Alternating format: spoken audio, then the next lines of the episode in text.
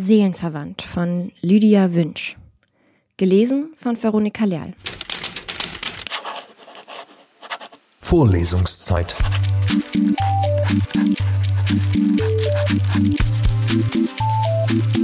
Der Geschichten-Podcast für jede Gelegenheit.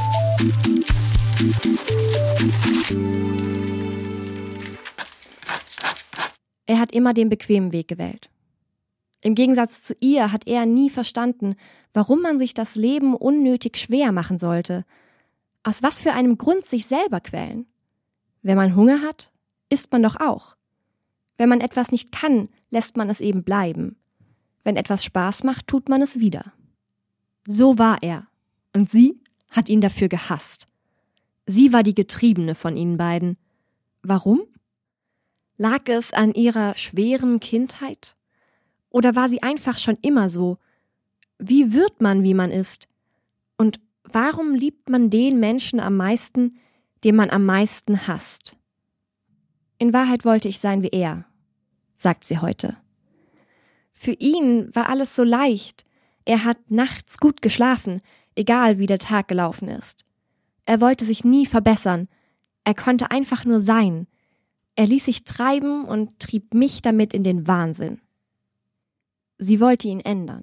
Sie wollte, dass er sich anstrengt, dass er anfängt zu fragen, zu suchen, zu bohren. Dann hätten wir uns endlich verbunden gefühlt, so hoffte sie.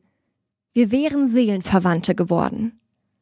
Dann hätte er verstanden, dass sie nur so hart zu ihm war, weil sie ihn liebte.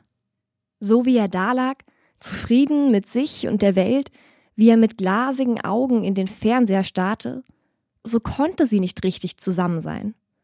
So konnte sie ihn nicht richtig lieben, sie musste sein wahres Ich herausholen. Als die Streitereien heftiger wurden, fing sie immer mehr an zu zweifeln. Gab es da überhaupt etwas herauszuholen?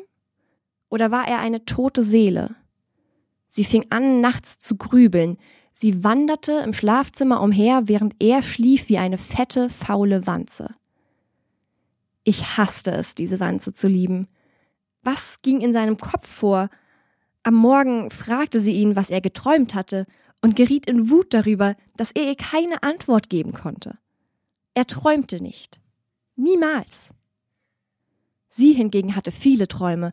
Sie wollte raus aus dieser Stadt, aus dieser Welt, aus diesem Leben.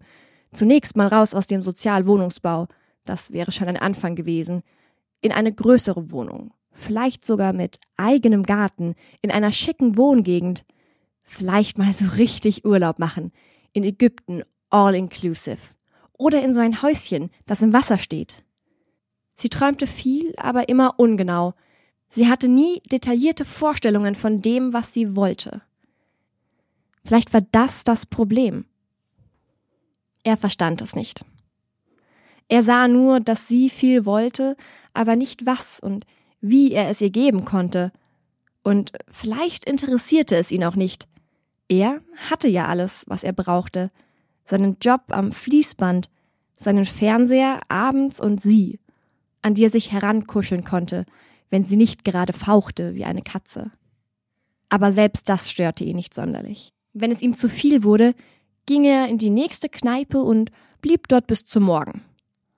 Reumütig kam er zurück und ließ sich von ihr beschimpfen, wenn sie sich ausgetobt hatte, legte er sich auf die Couch und schlief ein. So hätte es für ihn immer weitergehen können. Er dachte nicht daran, dass sich einmal etwas ändern könnte.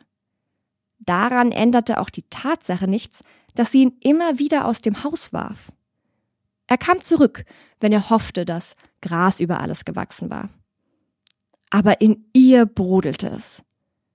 Das hätte er doch ahnen müssen. Wie konnte er so ruhig bleiben, wo ich neben ihm fast wahnsinnig wurde? Wollte er es nicht sehen?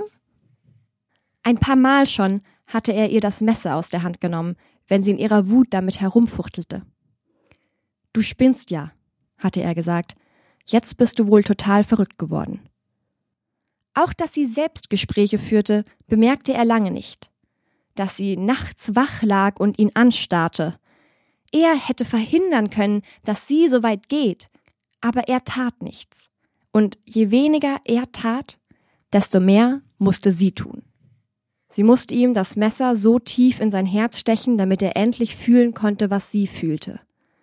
Als sich seine Finger ein letztes Mal um ihr Handgelenk krallten und er ihr direkt in die Augen sah, hatte sie zum ersten Mal das Gefühl, dass er es verstand. Dass er verstand, wie sehr sie ihn liebte und wie sehr sie das alles quälte. Kurz bevor seine Hand für immer erschlaffte, hatte sie endlich das Gefühl, dass sie sich nah waren.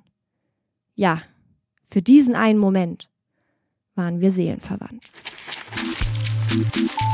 Vorlesungszeit. Vorlesungszeit ist eine M945 Produktion.